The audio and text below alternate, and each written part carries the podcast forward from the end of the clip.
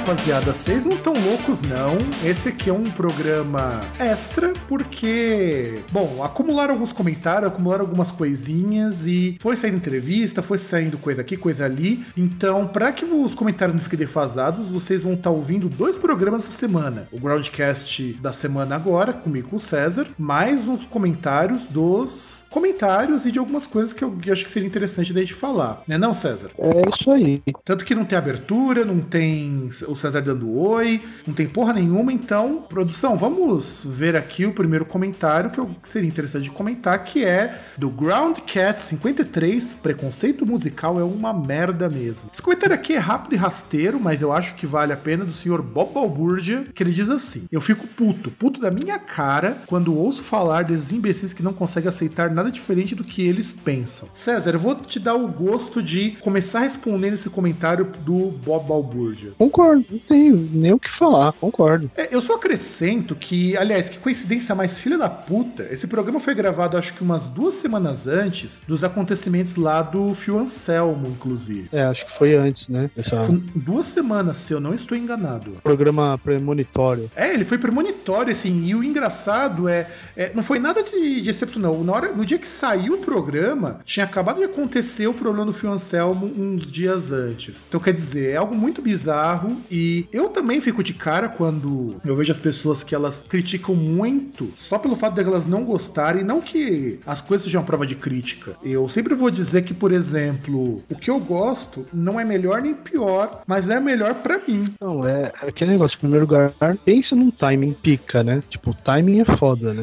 E Exatamente, timing é foda. Eu achei, eu achei isso daí muito, muito bizarro. E, e, o pior é, tipo assim, por exemplo, tem um amigo e um conhecido que hoje, inclusive, eu vi um comentário dele lá no Facebook, lá um post, realmente sobre isso, mas justamente tinha aquele esquema de comentário rockista, tá ligado? Tipo, ah, que, uh, que falam que rock é música de drogado, de não sei o que, blá blá blá. Tipo, no final, pra comentar lá de um vídeo de um cara lá que ele tava tocando, acho que violão, umas músicas, tipo, umas músicas normais, assim, de rock e tal. E o cara, tipo, com aquele discurso, tipo, ah, porque rock é, entre várias aspas, discriminado e ele é, em tese, assim, tipo, ele é de alguma forma superior, enquanto o pessoal fica louvando funk. Porra, não tem como defender uma pessoa dessa. Não, é foda. E eu aproveito que naquela mesma semana, eu esqueci, eu esperei um pouquinho para ver os desdobramentos e eu lancei um texto que, inclusive, foi muito compartilhado, fiquei até assustado. Nós chegamos a ter no dia que eu publiquei esse texto, que foi no dia 2 de fevereiro, 2 mil acessos no site, o que para nós que somos um site pequeno é muito, cara, é muito. E entre outras coisas eu Não, comentava você tem que ficar surpreso, você tem que ficar assustado se você ver, por exemplo, a Kéfera citando o texto num vídeo. Aí você tem que ficar assustado. Não, eu, eu ficaria com muito medo mesmo, mas o que me deixou assim bastante feliz, que eu já podendo emendar esse comentário, é que muita gente entendeu o propósito do texto, que afinal de contas é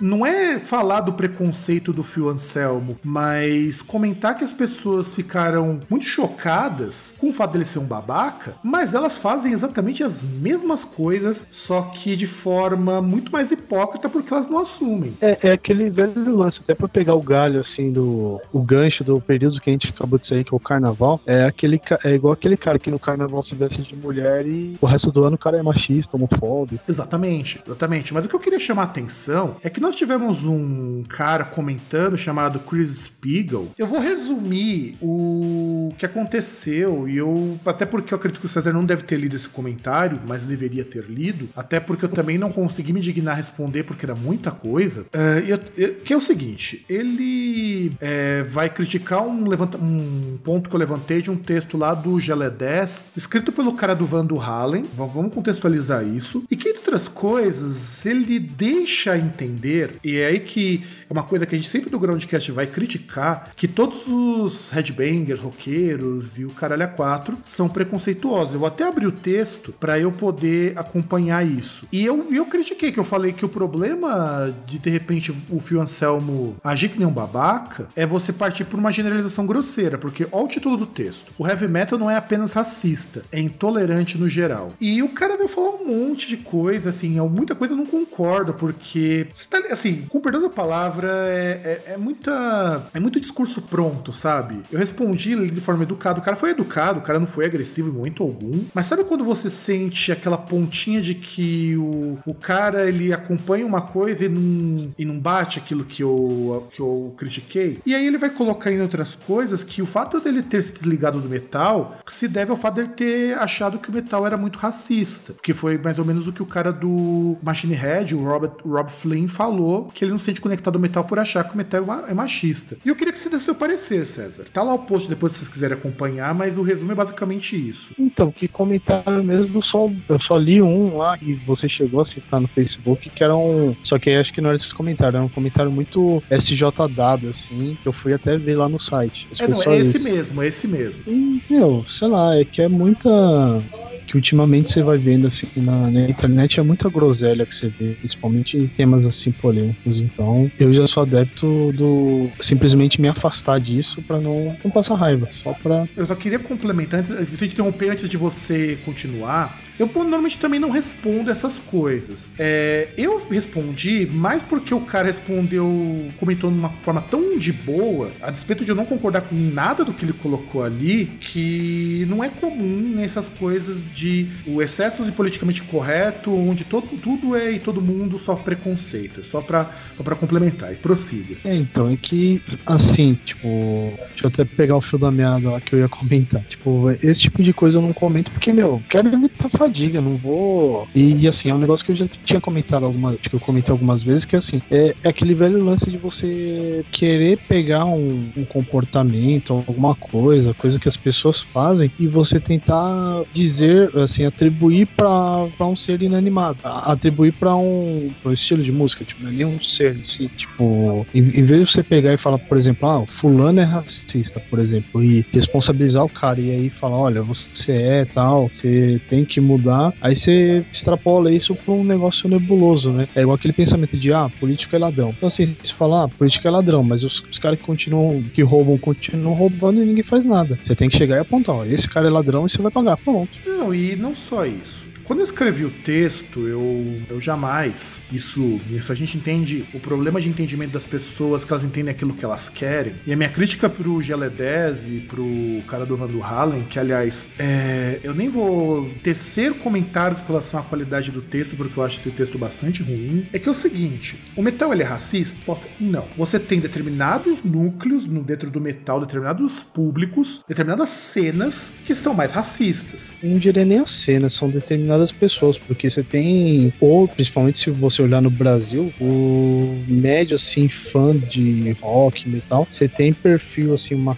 uma fatia social que tem muita gente que é racista e é preconceituosa. Exato, é exatamente aí que eu queria chegar. É nesse ponto que eu queria chegar. É, é, é de uma pequenez tão grande ignorar que os fãs de heavy metal, ele não tá desconectado de outras realidades. É por isso que eu coloquei que o underground, por natureza, não deveria aceitar isso. Quando eu coloquei porque assim, o underground não é lugar pra gente racista, preconceituosa, sexista. Porque quando surge o underground, em qualquer vertente, ele surge justamente de pessoas que não se conformam com essas coisas, só que elas não têm força ou vontade política suficiente para provocar uma revolução. Então, naquele meio, constitui um meio, uma bolha social que ali não se permite, que as regras não escritas do underground não permitiriam isso. E tem outro fator também, e é, é aí que entra o, o que eu considero a cereja do bolo o cara comenta assim, ó. O rock nasceu negro. Cara. Como que eu posso dizer que o cara tá falando uma merda tão grande? Assim, sem ser ofensivo, na moralzinha, eu sei, Chris Spiegel, que você até teve boa intenção, mas, filho, o rock não nasceu negro. O rock nasceu na música negra com a música branca. Você tem o Little Richard não era negro e fazia tanto sucesso quanto. Não, Little Richard era, desculpa, o Jerry Lee Lewis. Tá falando de Jerry Lee Lewis, tá? O Jerry Lee Lewis não era negro. E junto com outros grandes nomes do rock, eles fizeram sucesso e o rock era interessante porque era negro fazendo música que os brancos gostavam e os e branco fazendo música que os negros gostavam. Ou seja, se isso não é sinônimo de você minimamente criar uma ruptura social, eu não sei o que é, cara. É que na verdade a. Cara, meu, receio de usar esse termo e ser mal compreendido é, é que era um gênero meio que antropofágico, né? Na verdade, são gêneros que se combinaram, ou algo assim, ou um gênero que foi agregando outros elementos pra. E aí surgiu, né? E aí teve projeção tal, para depois virar o que é, né? Exato, exato. Tanto que, por exemplo, uma coisa que a gente tem que ressaltar é que você tinha nos Estados Unidos, lá na década de 30, década de 40, o que era música de branco, o que era música de negro, e os públicos não se misturavam. Então, de repente, você tem um Jerry Lee Lewis tocando Great Balls of Fire e, a, e os negros gostando daquilo, cagando e andando, aliás, por fato do cara ser um branquelão, ou você tem um Ray Charles fazendo música e, e, e o pessoal lá, fazendeiros, redneck da vida, achando aquilo o máximo, porra, bicho, é uma revolução cultural que, se você disser o rock foi embranquecendo, é bobagem. O que você pode dizer é o seguinte: as cenas dentro do rock que foram, é, vamos dizer assim, ficando cada vez mais embranquecidas, se a gente pode colocar nesses termos. Aliás, isso aqui é um negócio mais branco do que você pegar o que o Buddy Holly fazia, que eram as musiquinhas de baile, assim, daqueles bailes de, de que você não pode colocar a mão abaixo da cintura da mina quando tá dançando e coisa do tipo. Exato, cara, exato, exato. É. Então era nisso que eu queria chegar e pra gente poder encerrar então os nossos comentários, que eu acho que para vocês poderem pelo menos ter alguma resposta. Eu peço desculpas, Chris Spiegel, se você ficar chateado com a resposta. Não é já mais a nossa intenção. Eu acho que a gente precisa é que as pessoas. É... O que eu vou dizer vai ser até bastante clichê, bastante ofensivo. Esqueça um pouco aquela cartilha lá do, do momento social, o pessoal que acha que tudo é preconceito, da apropriação cultural e o caralho a quatro. E tenta pensar que existe uma realidade muito maior e que não é o fato de que você tem determinados segmentos que são racistas, são homofóbicos, são sexistas, são misóginos, determinadas bandas que também são assim, que eu digo Varg, que eu diga o pessoal. O Combi Christ. Muito bem lembrado, o Combi Christ, do Nashtimar. Não é por isso, cara, que você vai dizer que toda uma cena é desse jeito. Teve até um artigo que saiu na Vice, eu acho, não lembro se foi a Vice, uma camarada nossa até compartilhou, que os caras falavam que não existia negro no punk. Qual foi a minha surpresa de dos negros, ó, olha que coisa bonita, chegar pro cara e cara, você tá falando merda. E mostrando um monte de banda punk da década de 70, década de 80, com negros. É, o negócio é, tem que sair do, do automático lá de achar que todo homem é X, tá, é opressor, é, tem que sair dessa...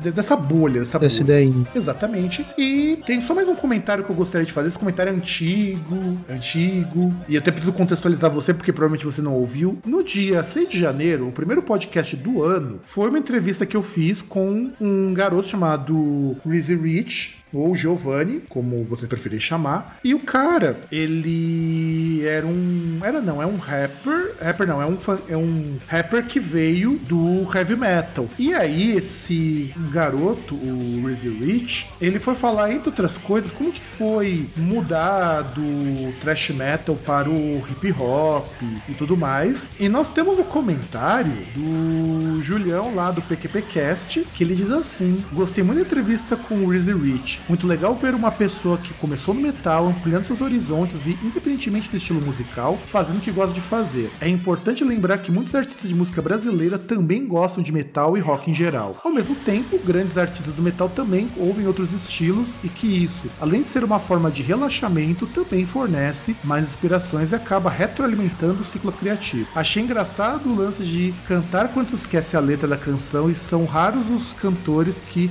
ainda não passaram por isso. Então, ótimo episódio, força aí, Rizzy Rich, sucesso para você. Então, na verdade, o comentário é o seguinte: é sobre o garoto que ele tá tentando viver de música fazendo hip hop, ele produz coisas e tudo mais. E o que você acha disso, César? Ah, cara, até quando eu tava falando esse negócio do rapper que veio do metal, até o comentário aí do Júlio, me lembrou, acho que um negócio que você chegou a comentar aí, que é todo aquele funk fica todo com a bunda doendo, por exemplo, como acontece aí às vezes, por exemplo, vem um Sepultura aparecendo num, num trio de carnaval, né? Num trio elétrico. Acho que aconteceu de novo esse ano, não, aconteceu? Sim, sim, foi lá em Salvador, foi o Sepultura e o Angra. Então, porra, é, é foda, né, cara? Tipo, os caras vão lá, tipo, tentam fazer um negócio um pouco diferente, tenta inovar em alguma coisa, né? Mas aí os caras são. Só que aí os fãs sempre fazem merda, né? Exatamente. E o que eu, na verdade, queria ressaltar só é que aqui no Brasil parece que é crime você mudar de estilo ou você gostar de outras coisas fora do seu mundinho. Quem não lembra do. Eu acho que era o Edson, do Edson. Não, Edson não, é o Hudson do Edson Hudson, que fez dois discos de heavy metal e o pessoal do sertanejo e do heavy metal desceu o pau. E o disco até que era bonzinho, cara. Não era uma grande coisa, mas era ok, era um disco bacana. É, que aí o problema dele, cara, é meio pirado lá, tipo, entrou nos, nas neuras aí quando ele se separou da mulher, andando com arma pra lá pra cá, bêbado. Queria se matar também, né? É, sei lá, o cara é meio, meio 13, tá ligado? Não, então é isso. Era só pra gente poder comentar, fazer esse último comentário que coincidentemente está tudo interligado com a questão de preconceito musical. E você, ouvinte, se você tiver alguma coisa, deixa um comentário pra gente nos podcasts, nas entrevistas, que a gente gosta bastante. Eu não sentido falta do Zé do Desemprego e do Robert Moog, cara. Eles eram muito gente boa pra comentar as coisas do site. É, principalmente o Zé do Desemprego, sim, preconceito com o Robert Moog, mas, porra, porque a gente imagina que, além de desempregado, já tá faltando aí o dinheiro pra internet, né, cara? A gente já fica triste por causa disso. é verdade verdade, é verdade. Então, gente, fiquem com esse podcast ETA. Espero que vocês tenham gostado. Um grande abraço a todos e espero vê-los na semana que vem. E tchau!